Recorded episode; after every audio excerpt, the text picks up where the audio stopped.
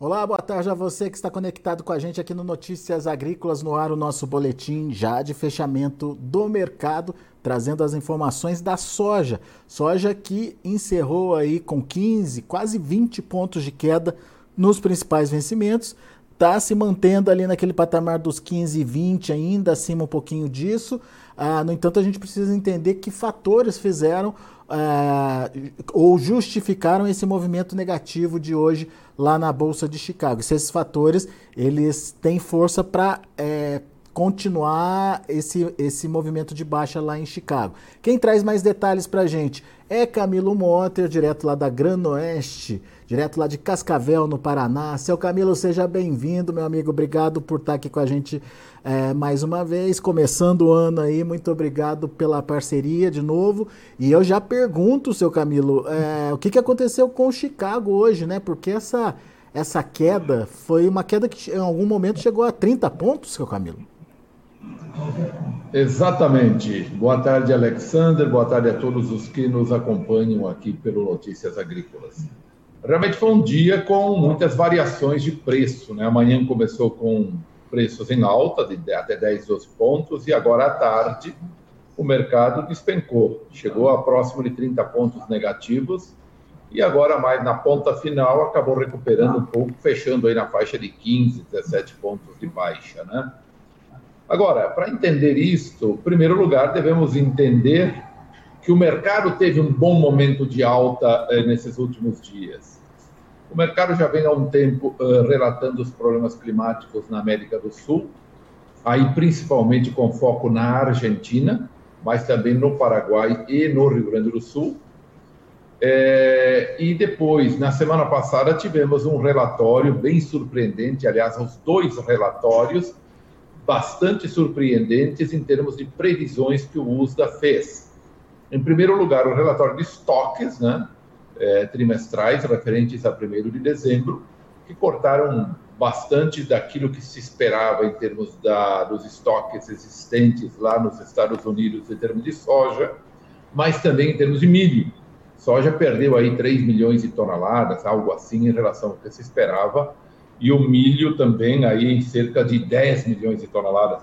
A soja se esperava 85, veio 82 milhões de toneladas. Né? Então, esse foi um dado bastante positivo para o mercado, mas aí também o relatório de oferta e demanda cortou da produção do último ano, uma vez que janeiro é o mês que o governo americano coloca como o mês para dar números finais à safra que foi colhida ali entre outubro e novembro do ano anterior, a safra de verão deles, né?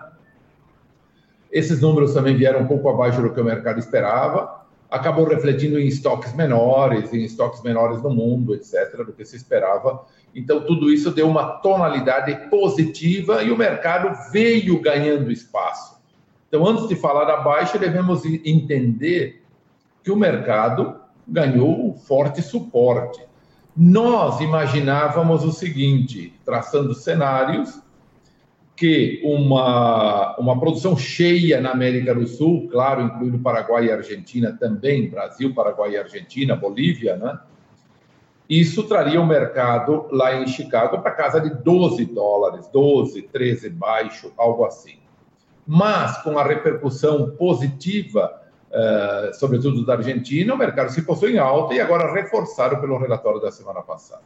Bom, agora falando do, do pregão de hoje, tivemos então fundos que acabam se aproveitando desse momento uh, que o mercado subiu relativamente bem nos últimos, nos últimos pregões, acabam vendendo, ou seja, realizando lucro daquelas posições compradas anteriormente, né? Esse é um fator que pressionou hoje. Temos também os feriados que se avizinham lá na China e previsão de que a China vai ficar ausente vários dias aí do mercado. Né? Lembrando que na última semana os Estados Unidos embarcaram mais de 2 milhões de toneladas somente numa semana, portanto, com uma certa aceleração da, das, da, dos embarques norte-americanos. E a China sendo levando mais de 50% desse volume. Né? Também uh, nós temos uh, o indicativo de algumas chuvas na Argentina. As previsões indicam algumas chuvas, embora muito parciais, uh, também para o Paraguai, muito parciais e ainda de baixo volume. O problema deve continuar lá, mas há essas previsões de chuva, né? E também nós temos o início da colheita no Brasil, que sempre é um ponto de pressão. Sempre que a colheita começa no Brasil, hoje disparado a maior oferta global, né, é do Brasil, se olharmos países, né, por países. O Brasil deve colher aí algo ao redor de 150 milhões de toneladas. Isso começa a chegar ao mercado. A colheita está um pouquinho mais atrasada do que em anos anteriores, sobretudo do ano passado, mas ela vem chegando com força ao mercado e há relatos de produtividades aí que concorrem para essas previsões ao redor de 150 milhões de toneladas.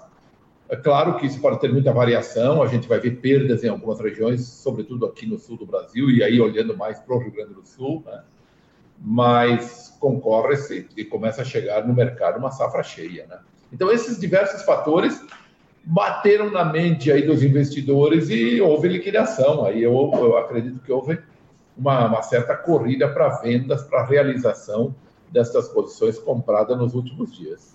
Agora, agora, seu Camilo, é uma condição, é um movimento que deve ter continuidade, na sua opinião? Eu não acredito, viu, Alex? Eu acredito que nós temos um bom suporte aí acima de 14,50, 14,70, vamos dizer, nesses patamares é, analisando a questão da oferta. É mais um ano em que nós vemos uma demanda crescente, porém muito previsível. Se a gente comparar com o ano anterior, por exemplo, nós temos um consumo que vai ser balizado na faixa de 380 milhões de toneladas contra 363 milhões no ano passado. Ou seja, vamos ter um avanço no consumo aí da ordem de 4, 4,5%, mas bem previsível, não existe por enquanto nada que indique que vai haver sobressaltos nesta demanda.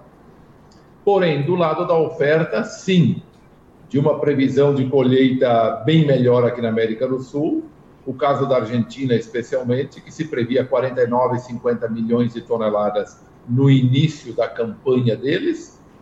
Hoje, o USDA fala em 45,5, já cortou 4, 5 milhões de toneladas em relação à projeção inicial, mas já há previsões, por exemplo, da Bolsa de Buenos Aires e de outros organismos privados lá da Argentina, que já falam num número ao redor de 37 a 38 milhões de toneladas. Portanto, um corte bastante expressivo no Paraguai, o Paraguai chegou a produzir mais de 10 milhões de toneladas em anos anteriores, no ano passado veio ao redor de 5, 5,5 milhões, foi uma quebra extremamente acentuada, dada a gravidade da estiagem que tivemos aqui, que atingiu todo o oeste do, do Paraná também. Este ano eles falam em algo como 6 a 7 milhões mas é uma, uma, uma, evolução de safra bem melhor do que o do ano passado, embora haja problemas sérios também na questão climática lá. Então, o América do Sul deve perder aí, se imagina, em relação às projeções iniciais, de 15 a 20 milhões de toneladas. É um número bem menor do que a perda é, é, verificada no ano passado, mas assim mesmo, vamos ficar longe daquela produção que se esperava inicialmente, e que pressionaria os preços daquilo que eu imagino na casa de 12, 12 alto, 13 baixo aí lá em Chicago. É, este ano a gente prevê aí que o mercado tem um suporte bem mais alto aí na, faixa de 14, 14,5, algo assim para cima. Muito bem, isso, isso em Chicago, né, seu Camilo? Mas como é que isso chega aqui no Brasil? É, o que, que, o que, que a gente tem que olhar aqui para as cotações em reais, por exemplo? Bom, no Brasil, eu considero dois ou três pontos importantes a serem observados. O primeiro deles é que a exportação eh, brasileira está ficando em 10 ou 12% abaixo, vamos chegar próximo de 80 milhões, mas a 10 a 12% abaixo daquela do ano passado, mais ou menos sintonizados com os níveis de quebra, se a gente olhar em relação à produção anterior e não em relação à expectativa que tínhamos. Né? Em relação à expectativa, a quebra é bem maior do que em relação ao ano anterior. Portanto, houve uma conformação e uma adequação do quadro de oferta e demanda interno, reduzindo bem as exportações. Bom, com isso, nós tivemos um quadro de passagem aqui relativamente confortável no Brasil, tanto que os remanescentes de os estoques remanescentes de safra velha não tiveram nenhum preço muito acima de paridade internacional. Somente aqui e ali, em algum momento, em, em algumas regiões, tivemos preços disparando acima da paridade internacional. Mas isso foram casos pontuais, o que representa que o mercado se acomodou relativamente bem, ou se conformou relativamente bem com a quebra que tivemos no último ano. As indústrias se abasteceram uh, no período que havia oferta, portanto, até lá no período de colheita, carregaram estoques ao longo do ano e não tiveram maiores necessidades agora no período de entre-safra. Esse é um ponto, portanto, a gente chega no período de colheita da safra nova sem nenhuma pressão forte de demanda, né? ou seja, os preços uh, de safra nova já vão se impondo sobre os de safra velha, embora ainda haja muito pouco volume colhido.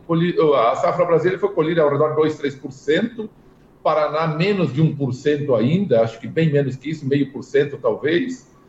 Vamos virar um mês aqui no oeste do Paraná com talvez 5 a 10% colhida, não mais do que isso, contra 25, 30% que seria o normal do oeste do Paraná.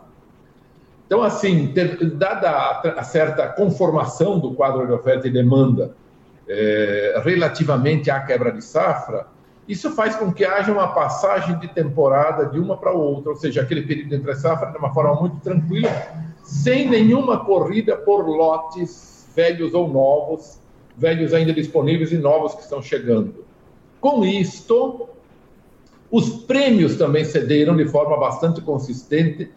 Se você voltar três meses atrás, tínhamos prêmios acima de 200 nos principais portos brasileiros, vieram caindo nesse período de entre-safra. Hoje se fala em 70, 80 no, no, no, nos portos aqui para embarque em janeiro, o spot, né, fevereiro, vamos dizer, porque janeiro está se indo também. O, o, e as entregas em fevereiro no porto ah, entre 50 e 70. Então houve, e para frente cai um pouquinho mais ainda. Sempre positivos, mas em queda. Então, os prêmios também se conformaram de uma forma bastante a pressionar, no sentido de pressionar os preços internos. Isso reflete uma certa acomodação e, um, vamos dizer, uma boa programação eh, da demanda em relação à oferta. Né? Então, não há assim, sobressalto nesse sentido. E na outra perna, que é o câmbio, eu vejo o câmbio aí, bom, nesses últimos duas ou três semanas, o câmbio se conformando aí uh, ao, abaixo de 5,20 até ao redor de 5,10 e hoje acredito que, bom, hoje ele trabalhou abaixo dos 5,10, mas voltou a subir aí na casa de 5,15, 5,16, né? O câmbio tem feito nos últimos duas ou três semanas desse início de ano um jogo quase que é, perfeito em oposição à alta de Chicago, né?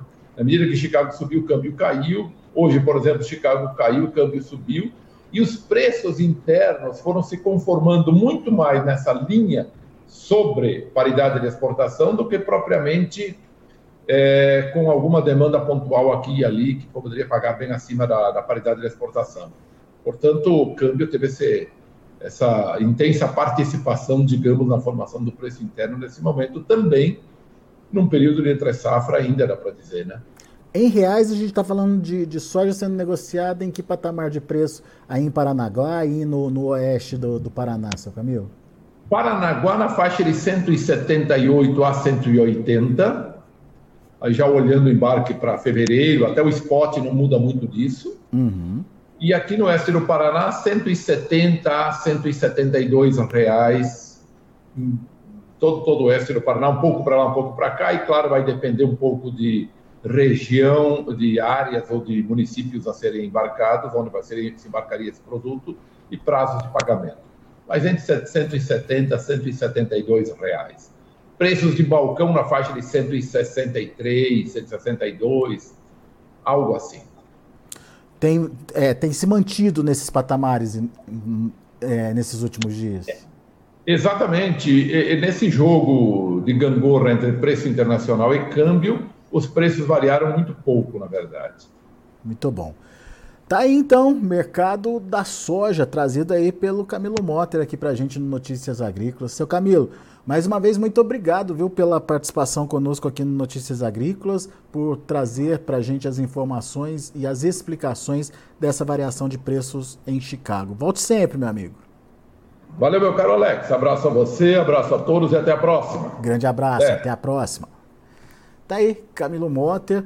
Dia negativo lá em Chicago, China fora das compras, início da colheita aqui no Brasil, é, quadro de chuvas, mesmo que irregulares, acontecendo aqui na América do Sul, em especial ali na Argentina, enfim, fatores que ah, fizeram o mercado dar aquela tranquilizada é, depois daquela acelerada nos preços da semana passada. Portanto, o mercado recuou em torno de 15, de 15 até 20 pontos nos principais vencimentos hoje, mas o seu Camilo acredita que tem um suporte ali nos 14,70, 15 dólares por bushel, ah, por conta ah, do risco de oferta na América do Sul. Esse risco de oferta na América do Sul não está é, descartado e, portanto, isso deve dar uma, é, um suporte mesmo para as cotações em Chicago, pelo menos nesse primeiro momento.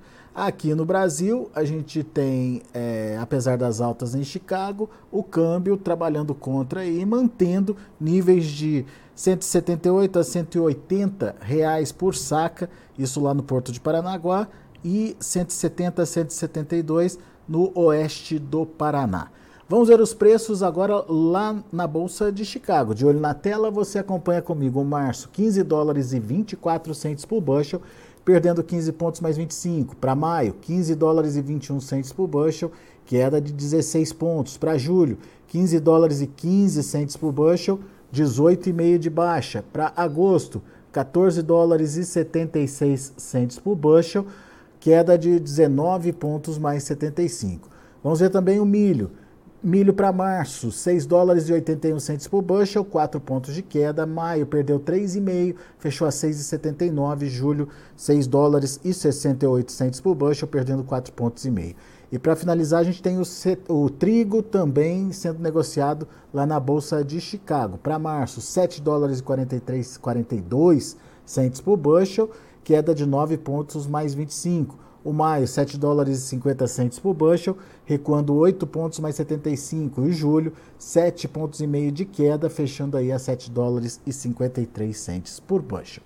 São os números de hoje, já de fechamento do mercado lá na Bolsa de Chicago. A gente fica por aqui. Agradeço a sua atenção e a sua audiência. Continue com a gente.